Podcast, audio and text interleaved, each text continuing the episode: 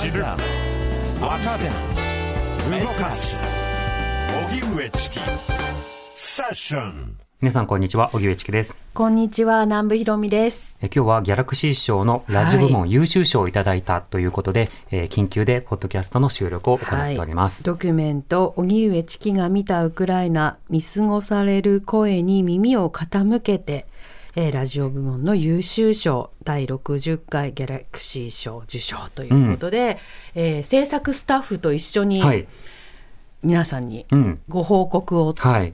ということで、菅谷ディレクターと金井ディレクターにスタジオに入ってもらいました。はいこんにちはこん。にちは。よろしくお願いします。それぞれ簡単に普段セッションではどんな役割をしているのかというのを、まあ、じゃあ、金井さんから。火曜日のメインセッションのディレクターを担当しています。うん。はい。どんな特集することが多いですか、普段は。割とその直前に起きたニュースを取り扱うことが多いですかね。うん印象としては。そうですね月火のそうだね。場合はそのことがが多いかなという印象ですかね。割と救急対応する月火っていう格好で、で、特集を割とするのは金曜日に近づいてからという感じですね。はい。菅谷さんは？そうですね同じで、えー月曜日のメインセッションのディレクターをやっております、うん。緊急案件が多いと。緊急案件が多いです週末動いたことをね、はいパッと対応するということですね。で、今日はですね、この菅谷さんと金井さんが、セッションではなくて、この特番のドキュメントのえ編集も行いつつ、なおかつギャラクシー賞の現場に行って、そう会場にね。で授賞式に参加して、贈賞式っていうん贈賞式か。確かね。なるほど。うん、ギャラクシー賞渡す側からするから。か。うん。うんまあ、その式に参加して、はい。で、実際に賞を受け取ってきたということで、まず金井さん、あの、式はどういうふうに進行したんですか？はい。えー一番最初にですね、あの、登壇されたのが、えー60周年記念賞、まあ、ギャラクシー賞が今年で60周年ということだったので、うんえー60周年記念賞でタモリさんが登壇して、えーもういきなり、えー皮肉の効いたうん コメントをかますっていうところかはいはいらスタートしましたね。うん、なるほど。そしていろんな部門をやっていくと。そうですね。えーその後に CM 部門だったりっていうことで、まあその後にラジオだったんで、割と早めにラジオの発表っていうのはありましたかね。うんはい。なるほど。そしてこのドキュメントが紹介されたのはどれぐらいのタイミングだったんですか？15時からスタートしたので、えっと、大体3、40分後ぐらい経ってから、えーまあ各、まず最初に8本、えーうんうん。選奨として、えー選ばれた番組があったので、はい。その各番組のまず紹介があってから、残り、え3本の優秀賞、そしてその8本の中から大賞っていう形で選ばれるんですけど、うん。まあ、あの、事前に何も聞かされてはいないので、はい。えー誰が優秀賞を取るかもわかりませんし、大賞を取るかもわからなかった。そうですよ。これとい形かね。本当に事前に聞かされないので、以前、あの、セッションでね、セッション22の時に、22ですね。最優秀賞をもらった時に、はい、あの2017年でかな、ね。あの、もらいに行く時にさ、あの、全然連絡来てないから、そんなにかしこまった格好しないでいいよって、そう当時のプロデューサーに言われたもんね。会。場に行くは行くけどまあまあ取らないでしょうっていう体で言われて。で言われてでその年のパーソナリティ賞が星野源さんだったんだよね、うん。確か。で、はい。だから星野さん見に行こうよ、うん。みたいな感覚でじゃああのか一応っちりしない。襟がついたぐらいの。そうでいいよねっていうはい申し合わせを帰りのその当時夜でしたからね、うんタクシーの中でね。そしたらさ、大賞取ったっていうことだったから。そうそうそう。あ本当に知らされないんだ。フルとうん。ダブルで選ばれてたんだよ、うんだから前に歌丸さんと,、はい。えっと島尾さんがいて見た。で、その後ろに我々が古川さん古川さんとかもいて、うん。で後ろに我々が座っててっていう状況だったから、うん。というような状況なので、本当に知らされないんですよね。ね全く事前にはわからないので、ん。はい。もうもしかしたら大賞を取る可能性もゼロではなかったっていう状況の中待ってスたね。テージにもう最初から呼び出されてその8組が。8組が並んでた状態だったの、そういうことですね。うん。はい。じゃあね生活は踊るもほら、はい。選ばれてたからすーちゃんも。あそうですね。生活は踊るの方もスーパー総選挙の企画が、まあ、選奨に選ばれて、ね。まあ、はい8本には残って、えーうんさらにそこから優秀賞を取るか大賞を取るかっていうこともスーさんも一緒に待ってたっていう状況ですかね。なるほど。なるほど。はいで、その会場の舞台上には菅谷さんが立っていたとはいいうことになり立ますかってました会場の舞台からの風景ってどうでした、ゾッとしましたね。どういうことよ。いやちょっと立ってみたら、うん。モニターが、えーステージの向こうにあるんですけど、はい。その向こうにカメラが30台ぐらい構えてたのでバシャバシャと。これは恐ろしいことになったと思いましてちょっと前が見れなかったです登ってみたらっていうね、チキさんがなんで出れなかったかっていうと、セッションの生放送があったからっていうことです。それで、うん。あの制作スタッフが代表して、はい。贈賞式に行ったっていう、ね、行ったということですね。ですね。でそこで優秀賞だということが発表されて、で菅谷さんが一本前マイクの前に出て、うんで、はいコメントをするということになるわけですね。そうですね、んコメントをするっていう風になったんですけれども、はい。まあ、なんか選ばれた瞬間モニターにボンってこうチキさんのウクライナでの写真が出て、はいはいわーってあコメントするのが自分みたいな。いや選ばれて嬉しいというかありがたいなというのはあったんですけども、うですよね。この後コメントしなきゃいけないのかと思って。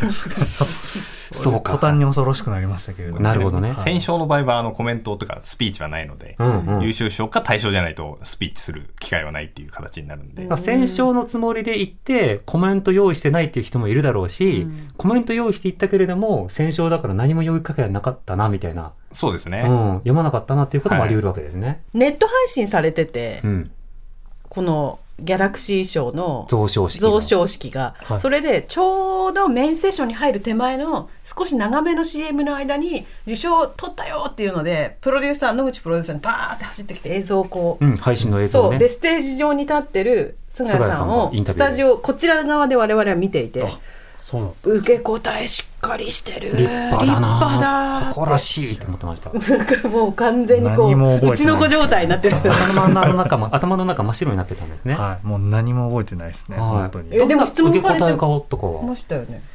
質問されてましたけど何質問されたか全く覚えてないですよね。本当に。にいやでもなんかあの、えー難しかった点とか、はい。なんかこう伝えたかったものは何かっていうところを、うん。まあ、質問されまして、うん。なので、まあ、直前に本当に G7 の取材にチキさんと一緒に行ってたので、まあ、その時も本当に大きいメディアで報じられるところ以外のところ全部やろうっていう話でやってましたんで、うん。まあ、ウクライナのことに関しても、まあ、同じような感じでタイトルにあります通りみたいな感じで言った気がします。これ私お二人にね制作した二人に質問したいことがあって取材してきてるのはチキさんじゃない、うん現場に2人も一緒に取材には行ってないじゃない。でも音素材を編集してで番組にあのドキュメンタリーの番組に作り上げるっていうところのそこのなんていうのか苦労っていうか大変だった部分ってあったろうなと思って。うん、金井さんどうですか？まあでもこれに関しては、えーまあ素材が結構膨大にやっぱあったっていうのは一個あるんですけど、うん。とはいえ、えっ、と、一度、おセッションの中でも紹介した音声だったりっていうところもまああったので、ある程度のこう当たりは、あのディレクターと、まあプロデューサーの野口プロデューサーが、まあ、つけていたっていうところもあったんで、うんうんまあそこからさらにどう構成していくかっていうところを、まあ3人で組み立てていったっていうところですかね。うん。うん。あと、まあ、普段でチキさんからのね話も聞いてるし、はいっていうことで、まあゼロからっていうよりかは、えーセッションがあってからの、あの特番っていう形だったんで、ううん。まあそういう意味ではバトンをこう受けあ継いで。どの部分をはい。そのどういうふうに構成していくかっていうことをこうみんなで話し合ってディスカッションしてっていう。そうですね。うん。はい。菅谷さんはどうですか？多分一番時間かかったのが順番を決めるところだと思うんですけど、多分チキさん最初あれですよね、えっと、ポーランドとかから入られてると思うんですけれども、まあ、あえてそこからこう順番通りにするんじゃなくて強調したいところから先に出してってっていう感じにしてったので、そこの多分順番の並び替えの部分が一番時間かかったところじゃないですかね。うん。はい今回あの昨年2022年の5月にウクライナに私が行きましてその前後あのポーランドからウクライナに入ってでウクライナからまたポーランドに戻って今度はハンガリーに移動するという、まあ、そうしたルートで取材をしてきたんですけれどもその取材の間、まあ、本当に膨大な音声と写真と動画を撮ってきたんですよね。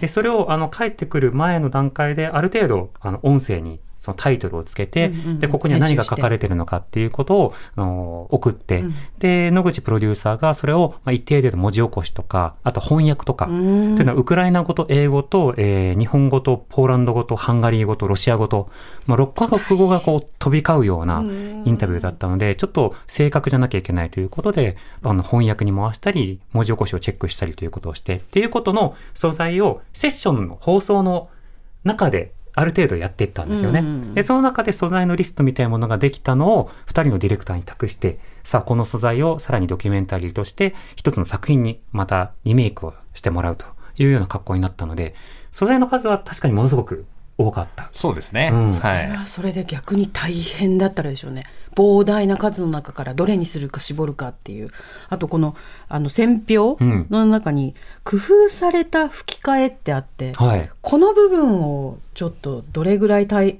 どういう工夫でどうだったのかっていうのをうん。制作陣にお聞きしたいと。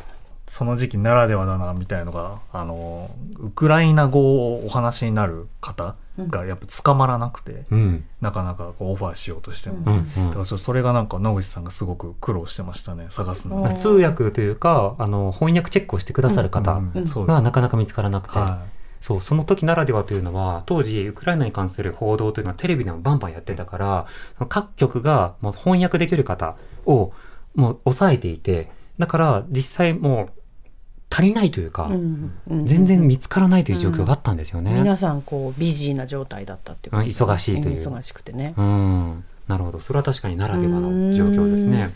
そうした中、こう、吹き替えを行って、ラジオを通じて、現地の言葉と、でもその意味が伝わるようにする。あの、テレビと違って字幕をつけられないそメディアですからね。そこはやっぱりその吹き替えでこう重ねながら、しかし過剰にならないようにするっていうのは、いつもセッションでも気を使ってるところですよね。まあ、あと本当に、あの、チキさんの取ってきた音っていうのは結構、その戦地での、まあ、スコップを、で、墓を掘る音とか、えー割れたレストランのガラスを踏む音とかっていうところも、あの、しっかりと取られていたんで、そういうところはなるべく活かすようにっていうところの編集ポイントもあったかなっていうところですかね。うん、そうですね。はいそうスコップの音などについては、確かに会場でインタビューで質問された時に菅井さんもお答えになってましたね。い言ってた気がします言ってました、はいあの、工夫した点はというような点で、やっぱそうした音と、えー当時の、まあ、現地の匂いとか雰囲気などが立体的にこう伝わるような編集の工夫をしたっていうふうに言ってました。でもね、まあなかなかディレクターなどが日日が当たるというか表に出るっていう機会ってなかなかないじゃないですか。なんか嬉しいし、うん。なんか頼もしい。すごい頼もしいと思いました。僕だってあの休んでで取材に行ってで調査のチキラボの調査の一環もあって、うん。あの現地に行ってで現場現場からこう報告してその都度その都度写真とかいろいろ送って、それは帰っていったらちゃんと編集してくれる味方がいるからだから自分は素材をとにかく回して、うんなるべく多く取ってこようっていうふうに安思えたからね。うんうんしかも当時はさ、あの状況が状況なので、その現状について、あの見る目の数、聞く耳の数が足りてないから、あの日本から行くっていうことになるわけですよね。なので、ラジオという場、あるいはこういった配信の場で、そうした機会っていうものを今後もね、あの作っていければなというふうには思ってますね。うん聞いてくださってるリスナーの方がいるからこそこれが我々モチベーションになっているし、それからまあ一人誰か一人かけても出来上がらないから、うん。ラジオ番組ってその例えばチキさんのあ休んでる間のピンチヒッターしてくださった方、はそれで制作スタッフみんな、うんうん。あと、まあ、他にもね TBS ラジオ全体でいろんなこうなんかこう後ろのことをねはい。がっちりやってくださってる皆さんとうん。こうタッグを組んでお送りしてるわけですから。あの、編成、営業ん、そうもうみんなのものですからね。そうなんです。ということを番組作るたびに感じるところではあります。ここでこういうふうに賞をいただいて評価されるっていうことは嬉しいことですよね。そうですね。まあ、今回は単発のドキュメンタリーという格好ではありますが、制作にはセッションのスタッフで力を注いでやっておりますので、引き続きこの賞を、まあ、セッションで、まあ、精神を受け取って番組作りに生かしていければなと思います。というわけで、菅谷さん、金井さん、今後もよろしくお願いします。よろしくお願いしま。ます岸さんの皆さん、ありがとうございました。ありがとうございました。発信型ニュースプロジェクト TBS ラディオ荻上チキ南部ひろみセッション